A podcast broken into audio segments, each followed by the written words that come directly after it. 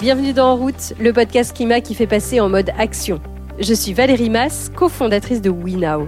Chez WeNow, nous sommes convaincus qu'agir pour le climat, c'est l'occasion rêvée pour faire grandir les individus et les organisations. Alors chaque semaine, je vous emmène rencontrer des dirigeants, des scientifiques, des salariés, des sportifs pour vous inspirer, pour nourrir votre réflexion et vous aider à trouver comment vous aussi, vous pouvez agir pour le climat. Parce qu'on a tous un style différent et surtout un impact bien plus grand qu'on ne le croit. Cette semaine, je reçois Alice Barbe, une entrepreneuse sociale engagée. Et engagée, elle n'est pas qu'un peu. Elle a cofondé et dirigé l'ONG internationale Singa. Elle a été porte-parole de l'association Stop Harcèlement de rue. Elle a été candidate société civile aux élections régionales en 2015. Et en 2018, elle a même été sélectionnée par la Fondation Obama parmi 20 000 candidatures et elle vient tout juste de fonder l'Académie des futurs leaders qui vise à soutenir les personnalités les plus engagées de la société civile afin qu'elles s'engagent en politique. Pouh, ça donne le tournis. Alors avec Alice, nous avons parlé de son aventure avec Singa, du fait que la mobilisation citoyenne, ça marche si on arrive à délivrer des messages qui fédèrent et qui mobilisent, et de son nouveau défi de créer de nouvelles générations politiques guidées par l'éthique, l'intégrité et l'empathie. Vous êtes prêts à passer en mode action? Alors, en route Bonjour Alice. Bonjour. Merci beaucoup d'avoir accepté de, répondre à ce podcast. Alors Alice, vous avez un parcours euh, étonnant, très engagé. J'avais une question pour commencer. Qu'est-ce que vous rêviez de faire quand vous étiez petite? On a du mal à se souvenir, mais moi aussi loin que je me souvienne, c'était vraiment lié à, à, à l'impact et l'impact un petit peu radical. Euh, j'ai beaucoup euh, voulu être journaliste de guerre, reporter de guerre. Mes parents étaient très entourés par des, des photos euh, reporters euh, qui avaient qui étaient intervenus et qui avaient relaté les événements qui s'étaient passés sur la guerre du Golfe. Et donc voilà, j'avais j'avais cette envie et puis après un petit peu plus tard l'ONU parce que parce qu'on voit, euh, et puis surtout quand on est jeune, on voit l'ONU comme quelque chose qui euh, résout les problèmes du monde, ce qui est vrai, c'est son mandat. Et voilà, j'avais, j'ai eu envie d'être, euh, d'être diplomate, je pense, vers 14-15 ans. Est-ce que vous pouvez rappeler ce que, ce que la mission de Singa, ce que vous faisiez avec Singa? Dès le départ, ce qu'on voulait faire, tous les trois, notamment, enfin, Guillaume et Nathanel avaient travaillé dans des centres de rétention ou en assistant aux personnes en demande d'asile en Australie et au Maroc. Et moi, je sortais de l'ONU et, euh, et, en fait, on se disait, mais c'est assez scandaleux que d'une part, les personnes qu'on va appeler euh, réfugiés, demandeurs d'asile, aujourd'hui, il y a ce mot atroce qui est euh, migrant, qui veut rien dire en plus. C'est terrible que ces gens soient déconsidérés. C'est presque comme si on, on déconsidérait leur nature d'être humain, quoi, à certains égards, la manière dont les personnes sont traitées, mais aussi dont leur histoire est racontée dans les médias et également la manière dont les pouvoirs publics et les institutions vont les traiter en fait euh, et décider de leur sort sans leur demander leur avis. Et avec Singa, ce qu'on voulait faire, c'était vraiment changer le regard autour de la migration. On a fait du community organizing, on a mobilisé des milliers, des dizaines de milliers de personnes. Parce qu'au début, on était trois, puis 30, puis euh, 30 000. Aujourd'hui, il y a 80 000 personnes mobilisées en Europe qui font des activités de création de liens sociaux entre les nouveaux arrivants et les locaux mais on a aussi des incubateurs pour accompagner tout ce qui est euh, start-up, entrepreneuriat autour de la migration ou asso.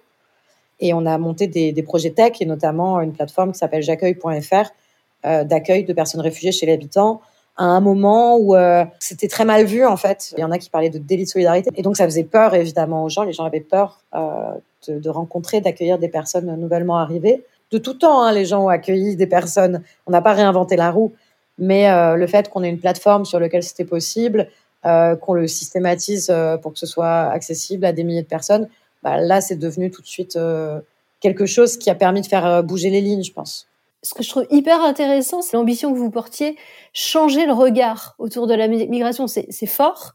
Est-ce qu'il y a des, des, choses que vous avez appris, des ingrédients que vous avez appris sur les ingrédients pour arriver à faire changer, à faire passer les, les, les gens à l'action, justement, à les, à les mettre dans, en situation d'accueillir quelqu'un, les mettre en situation d'accepter peut-être de venir juste passer du temps avec les personnes pour euh, créer ce lien social.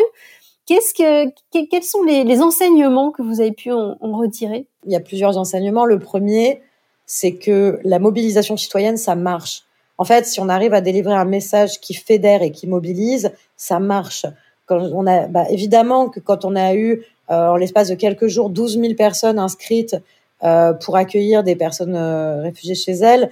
Ça s'est enchaîné très très vite. Le téléphone n'arrêtait pas de sonner. C'était BFM, c'était Le Monde, c'était France Info, France Inter. Enfin, ça a entraîné une forte médiatisation qui elle-même a entraîné euh, une reconnaissance parce qu'on a été audible. Et donc, ça a entraîné une reconnaissance notamment des pouvoirs publics qui ont dit, bah, en fait, il faudrait qu'on mette en place des, soutiens financiers, euh, il faut qu'on fasse des choses, voilà, qu'on qu'on agisse sur l'accueil euh, des personnes réfugiées. Ça a fait bouger les lignes. Je pense notamment à, on est le leader en Europe sur les l'entrepreneuriat autour de la migration. Bah, évidemment, quand on voit euh, ça, c'est plus de la mobilisation citoyenne, mais c'est un peu du, du storytelling. Et, et, quand on montre par la preuve euh, qu'il y a des choses belles qui peuvent se faire. On raconte les histoires, on raconte les portraits des entrepreneurs qu'on accompagne. Et là, les entreprises ont commencé à se dire, bah, peut-être changer de posture, arrêter de considérer que parce qu'il les réfugiés, une personne est forcément euh, quelqu'un dont on doit s'occuper, qui doit être aidé, et qu'en fait, ça peut marcher dans les deux sens. Et, euh, du coup, euh, oui, il y a plein d'entreprises qui se sont mises à avoir des démarches internes de recrutement, des démarches RSE autour de l'inclusion, au-delà de l'embauche des personnes réfugiées, je crois. Hein qui ont mis en place, par exemple, des services pour les populations qui arrivent en France, des assurances, des, services téléphoniques, des choses comme ça. Donc c'est des signaux faibles en fait, mais comme on montre, on raconte l'histoire et qu'elle est entendue et qu'elle est positive, euh, elle permet de faire bouger les lignes et de donner un autre discours aux histoires terribles, réelles, existantes, indispensables. Il faut raconter les histoires horribles aussi, mais un réfugié c'est pas que quelqu'un qui est une victime de persécution, il y a un avant, il faut le reconnaître, mais il y a un après. Et cet après, il peut être très beau. En 2018, vous faites partie des quelques personnes que la Fondation Obama a considéré pouvoir avoir un réel impact sur le monde. Il y avait que 12 personnes qui ont été retenues sur 20 000 candidatures. Comment ça s'est passé? En fait, on a été identifié et recommandé auprès de la fondation. Donc, ils m'ont appelé. Enfin, j'ai reçu cet email de la fondation Obama. En ouais, décembre 2017. Euh, bonjour, on vous a shortlisté parmi 20 000, machin. Bon, euh, c'est des chiffres qui font plaisir. Et puis, euh, et puis voilà, ils m'ont dit euh, six mois plus tard, bon bah, on est ravis de vous accueillir euh, au mois d'août à, à, New York pour un an à la à, enfin, à l'université de Columbia et, et pour ce programme. Je savais pas trop ce que ça voulait dire hein, parce que c'était la première fois je connaissais pas les autres. On était 12 euh, de tous les continents. On a passé un an à New York, euh, à la fois prendre des cours à Columbia, les cours de notre choix, et en même temps à rencontrer le président, la première, l'ex-première dame et leur entourage, donc des gens qui avaient eu des responsabilités à très haut niveau de l'administration pendant huit ans, donc qui ont forcément fait des erreurs. Hein. Enfin, je pense que c'est important de, de dire. Moi, j'ai découvert le côté très sombre du pouvoir quand je parle à des gens, notamment, je pense à l'ambassadrice euh, des États-Unis auprès de l'ONU, euh, ou Avril Hain, qui aujourd'hui dirige le renseignement américain et qui, qui avait euh, auparavant, sous Obama, dirigé euh, en numéro 2, elle était numéro 2 de la CIA. Je, je suis face à des gens qui arrivent avec toute leur éthique, toute leur intégrité, mais qui ont quand même décidé de si certaines personnes allaient vivre ou mourir, qui ont envoyé des bombes, qui ont envoyé des drones, qui ont décidé de guerre. Ce que j'ai appris à faire avec eux, c'est me taire, prendre mon stylo, écrire, écouter, tout en me posant cette question de dire, OK, qui j'ai envie de voir faire mieux Parce qu'on a toujours besoin de faire mieux. Ben, faisons mieux, mais pour le faire, il faut pouvoir euh, euh, apprendre de ceux qui ont, bah, qui ont pas fait assez bien. Donc c'est ça mon année. Je suis rentrée et, avec une prise de conscience de l'imperfection, euh, de l'absence de pureté peut-être, euh, pas en désillusion, au contraire, avec beaucoup d'espoir. C'est ça le message d'Obama. Hein. Euh, et en me disant bon ben en fait euh, moi ma prise de conscience personnelle ça a été de me dire en fait ça va se jouer au niveau politique. Et donc euh, bah, ce que j'aimerais c'est voir euh, des personnes euh, qui se battent pour les bons combats et qui ont les bonnes valeurs qui rentrent dans le milieu politique et qui prennent le pouvoir. Ça a changé votre vision de la politique? Peut-être parce que j'ai toujours dit non. Et en rentrant je me suis dit pourquoi pas? À titre personnel. Mais j'ai commencé à m'intéresser à à la confiance en fait à l'état quel est l'état de notre démocratie aujourd'hui?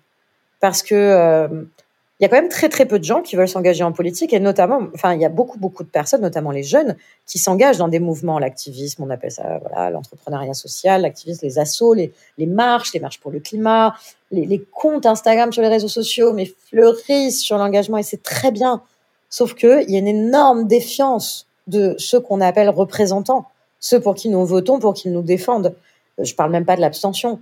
Mais en France, c'est 84% de la population qui se méfie de la, des politiques, au sens large, tant des partis que des élus. Donc euh, la question qui se pose aujourd'hui, c'est comment on redonne envie aux gens de s'engager. Et moi, plus, plus précisément, c'est comment euh, on accompagne ceux qu'on a envie de voir entrer en politique de par euh, la noblesse de leur combat et leur capacité à fédérer, comment on les accompagne pour qu'ils entrent effectivement et qu'ils aient envie d'y aller, même pas qu'ils n'y entrent, qu'ils aient envie d'y aller. Parce qu'aujourd'hui, les partis politiques, malheureusement, euh, bah, ne fédèrent plus.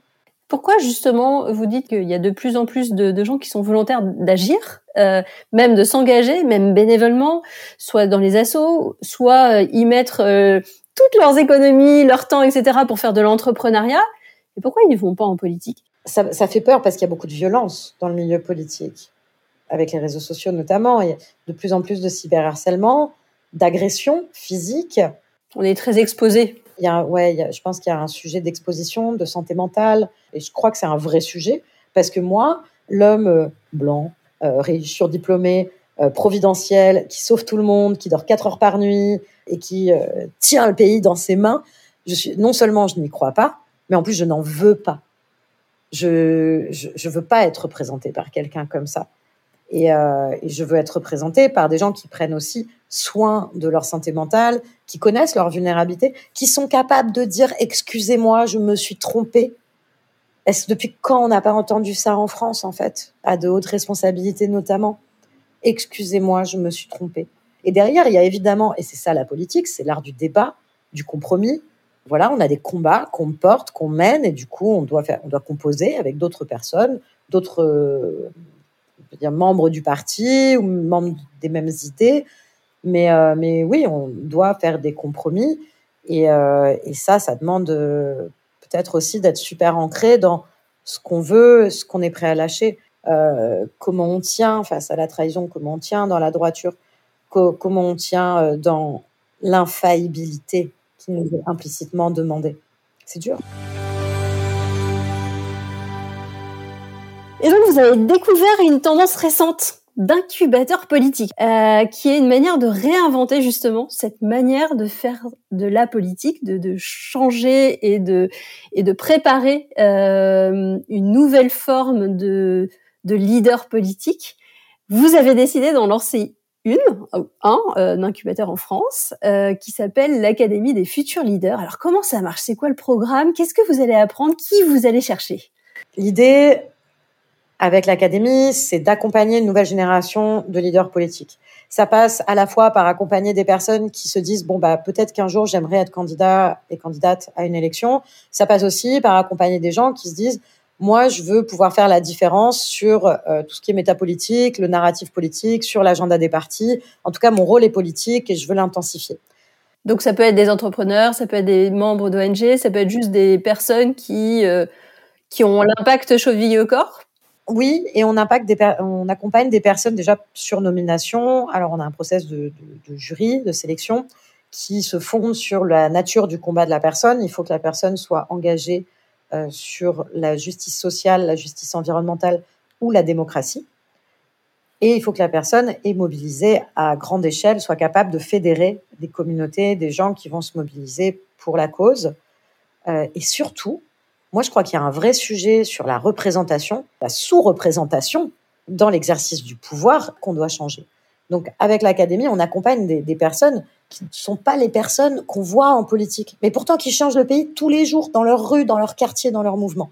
Et donc, le programme, c'est de leur proposer pendant six mois, trois jours de cours par semaine. C'est très intensif, avec un soutien financier notamment pour les personnes qui, n'auraient pas pu se le permettre, avec à la fois des cours, bien sûr, euh, droit constitutionnel, big data, blockchain, enfin des cours techniques, euh, mais aussi des rencontres avec des personnalités politiques, des gens qui ont exercé des mandats locaux, nationaux, internationaux.